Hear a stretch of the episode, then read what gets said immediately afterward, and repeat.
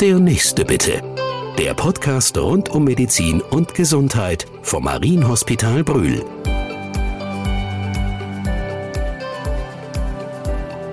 Herzlich willkommen im Marienhospital Brühl. Wir sprechen heute mit Marco Thiemann.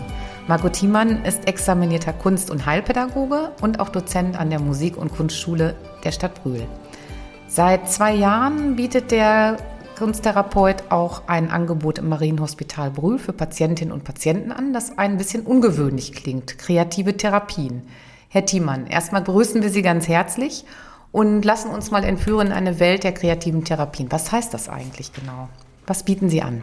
Äh, kreative Therapien äh, umfassen äh, hier im Marienhospital äh, vor allen Dingen kunstpädagogische und äh, musiktherapeutische Techniken die dem Patienten helfen, äh, sich zu entspannen und äh, insgesamt äh, das Wohlbefinden zu steigern.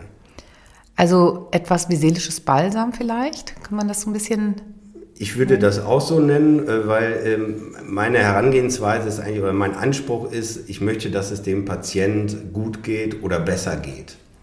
Und wie funktioniert das? Können Sie uns Beispiele aus Ihrer Praxis nennen? Vielleicht eins aus der Kunst- oder Musiktherapie?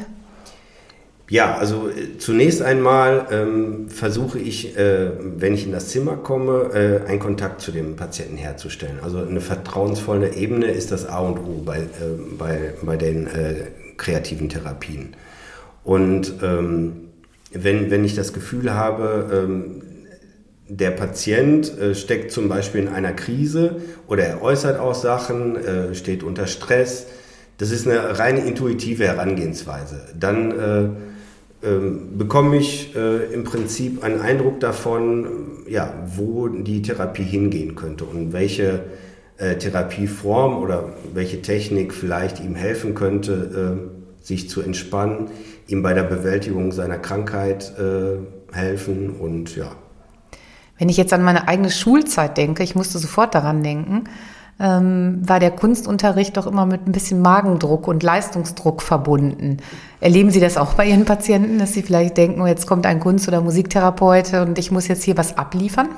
Ja, das ist ja das äh, Schlechteste, was eigentlich passieren kann, weil ähm, ich möchte ja, dass äh, der Patient äh, sich entspannt. Und äh, leider sind die Erfahrungen in der Tat so äh, aus, der, aus der Schulzeit, äh, dass ähm, an, an Musik oder vor allen Dingen auch an das Singen, was ja ein, äh, ein ganz natürlicher Ausdruck des Menschen ist, äh, ja, in Leistung angelegt wurde und äh, das bewertet wurde und dadurch äh, im Prinzip ähm, diese Ressource, die der Mensch hat, äh, ja, verschüttet ist, weil, weil er äh, darüber seine Gefühle nicht äußert, weil er ja, Strafe oder Bewertung fürchtet. Und ähm, ja, das versuche ich natürlich zu umgehen und versuche auch gar nicht äh, mit der, äh, ja, direkt damit anzufangen, sondern ähm, oftmals spiele ich zum Beispiel was auf der Gitarre vor. Ja, entspannende Gitarrenmusik. Ähm, das wirkt eigentlich bei vielen äh, Menschen. Oder ein anderes Angebot äh, sind zum Beispiel äh, der Bilderservice, den ich jetzt äh, neu entwickelt habe, wo ich kraftvolle Kunstbilder oder auch Fotografien äh, den Patienten anbiete, äh, die ja teilweise auf eine weiße Wand gucken, stundenlang oder tagelang, auch wochenlang, je nachdem, wie lange sie da sind. Und da ein, äh, ja, ein Input kommen, äh, bekommen, ähm, etwas, was ihnen Kraft gibt. Das suchen sie sich aber auch selber aus. Das ist das auch, auch das Entscheidende dabei. Das hat ja dann schon auch wirklich so ein psycho, psychologisches Moment, also wo Sie sagen, Sie stärken die Patienten in ihrem Leidensdruck, in ihrer Krankheit. Können Sie uns vielleicht sagen, welche Patienten so dieses Angebot annehmen, mit welchen Krankheitsbildern haben Sie dann auch zu tun? Ist das unterschiedlich? das ist total unterschiedlich. Ähm das ähm, kann man auch so gar nicht genau sagen, äh, bei der und der Krankheit hilft dies und das, äh, sondern ich äh, schaue in erster Linie darauf, äh, befindet sich der Patient in einer psychischen Krise zum Beispiel äh, oder unter Stress, fühlt er sich äh, wohl oder nicht und kann ich etwas tun, damit er sich entspannen kann. Weil das ist im Prinzip äh, das Ziel äh, der ergänzenden Therapien auch und äh, das ist auch wissenschaftlich belegt. ähm, dass die künstlerischen Therapien ähm, ja, für Entspannung äh, gerade in Krisensituationen führen können. Das ist sicherlich auch nochmal ganz interessant, dass Sie die wissenschaftlichen Studien ansprechen, weil was interessant ist, dass das Marienhospital Brühl im Vergleich zu anderen Krankenhäusern da ja auch andere Wege geht und sagt, wir haben neben der natürlich herkömmlichen Schulmedizin auch dieses Ergänzenangebot. Sie haben das ja auch als Ergänzung betrachtet. Ähm, mich würde mal interessieren, sind Sie trotzdem so ein bisschen so ein Exot bei Pflegekräften, Medizinern, mit denen Sie ja dann auch zu tun haben? Ja, ich versuche äh, nicht diese Rolle des Exoten eigentlich anzunehmen, muss ich sagen. Also ich bin äh, auf jeden Fall, ähm, also ich bekomme erstmal äh, einen großen Vertrauensvorschuss vom Ärzteteam, auch vom ärztlichen Direktor. Und das gibt mir eigentlich das Vertrauen, auch äh, selbstbewusst aufzutreten und nicht in Frage zu stellen, wieso laufe ich jetzt hier durch, sondern äh, ich verstehe mich selbstverständlich halt dafür, dass ich für das Wohl der Patienten da bin. Und ähm, aus diesem Selbstverständnis heraus ähm, entstehen auch äh, ja, gute Kontakte, auch zum Pflegepersonal zum Beispiel, die mich dann äh, zum Beispiel darauf aufmerksam machen, da ist ein Patient, dem geht es gerade nicht gut oder ein dementer Patient, der ständig ruft. Und, und ähm, das sind für mich Hinweise, dass ich da ja, vielleicht äh, positiv wirken kann. Also sind im Grunde so ein Teil des Ganzen. Das heißt, sie gehören dazu zum Team und äh, das Exotentum ist eigentlich nicht so ihre Sache. Und wie sich's anhört, ist es ja auch dann nicht im Marienhospital Brühl so. Äh, kommen wir nochmal zurück zu den Patienten. Sie haben das ja eben ganz ähm, eindrucksvoll nochmal gesagt. Es gibt jetzt nicht irgendwie Krankheitsbild A, B und C, wo Sie hingehen. Ähm, haben Sie vielleicht äh, ein Beispiel, was Sie besonders berührt hat oder wo Sie sagen, da, da ist, das ist für einen Patienten nochmal im Austausch eine wichtige Erfahrung? Also ich kriege ähm, relativ viel Rückmeldungen auch äh, von den Patienten und ähm, da kann ich auch sagen, dass zum Beispiel ähm, die Patienten auf der Intensivstation äh, meistens ähm, ja, ein, für mich äh, in Erinnerung geblieben sind, da sie äh, halt in einer lebensbedrohlichen Situation stecken. Und das bedeutet in der Regel auch, äh, dass sie ja, dass sie offen sind äh, für jegliche Art von Hilfe. Das heißt, da gibt es gar nicht so viele Barrieren, die sonst im Kopf oft da sind.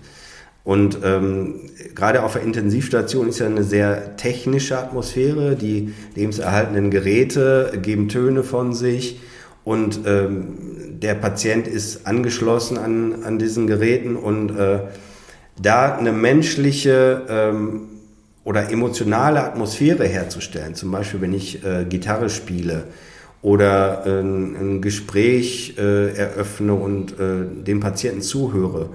Da passieren dann ganz viele, ähm, ja, äh, für mich wichtige Sachen, äh, die halt zeigen, der Patient steckt in einer schweren Krise und gerade im Angesicht der Endlichkeit des Lebens ähm, ja, sind die Patienten dann auch nochmal konfrontiert mit dem, zum Beispiel mit Fragen, was will ich im Leben oder, oder wieso passiert mir das? Und, und diese offenen Fragen ähm, versuche ich nicht zu beantworten, sondern ähm, durch mein Zuhören und durch äh, das Einwirken von äh, Musik und Kunst äh, gebe ich dem Patienten die Möglichkeit, äh, selbst Antworten eventuell darauf zu finden.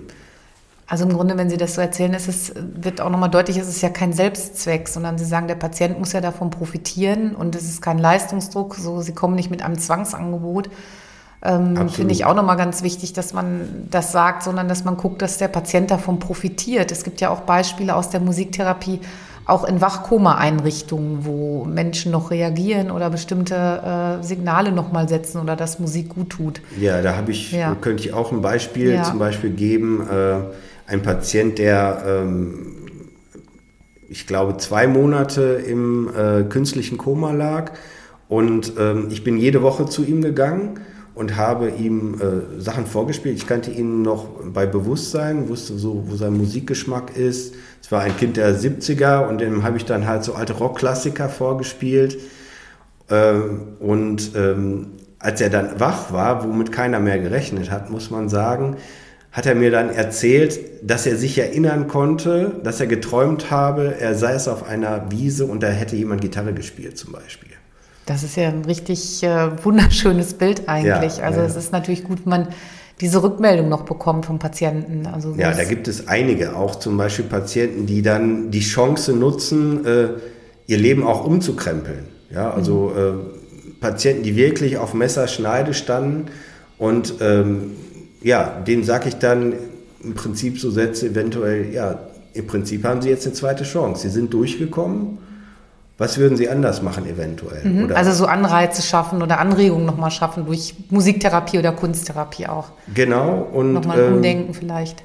Ja, ne, aber das kommt dann von den Patienten selber ja. und das muss auch von denen selber kommen. Ja. Also es gibt auch Patienten, die äh, gehen diesen Weg überhaupt nicht und dann bin ich auch weg. Also ja. das macht überhaupt keinen Sinn, äh, da äh, weiter zu agieren. Das, der Patient muss bereit dafür sein, im Prinzip seine Krise äh, selbst in die Hand zu nehmen auch ja. und, und, daraus einen äh, Nutzen oder sagen wir mal was Positives auch äh, zu entdecken. Und ein Patient zum Beispiel, der einen sehr äh, destruktiven Lebenswandel hat, äh, also nachts auf war, gespielt hat, äh, Drogen genommen hat und so, der hat äh, wirklich, äh, den habe ich jetzt auch nochmal ein halbes Jahr später getroffen, der hat äh, ja sein Leben komplett umgekrempelt gekriegt und äh, ja, hat seinen Spielen dann zum Beispiel im, im Altenheim äh, angeboten.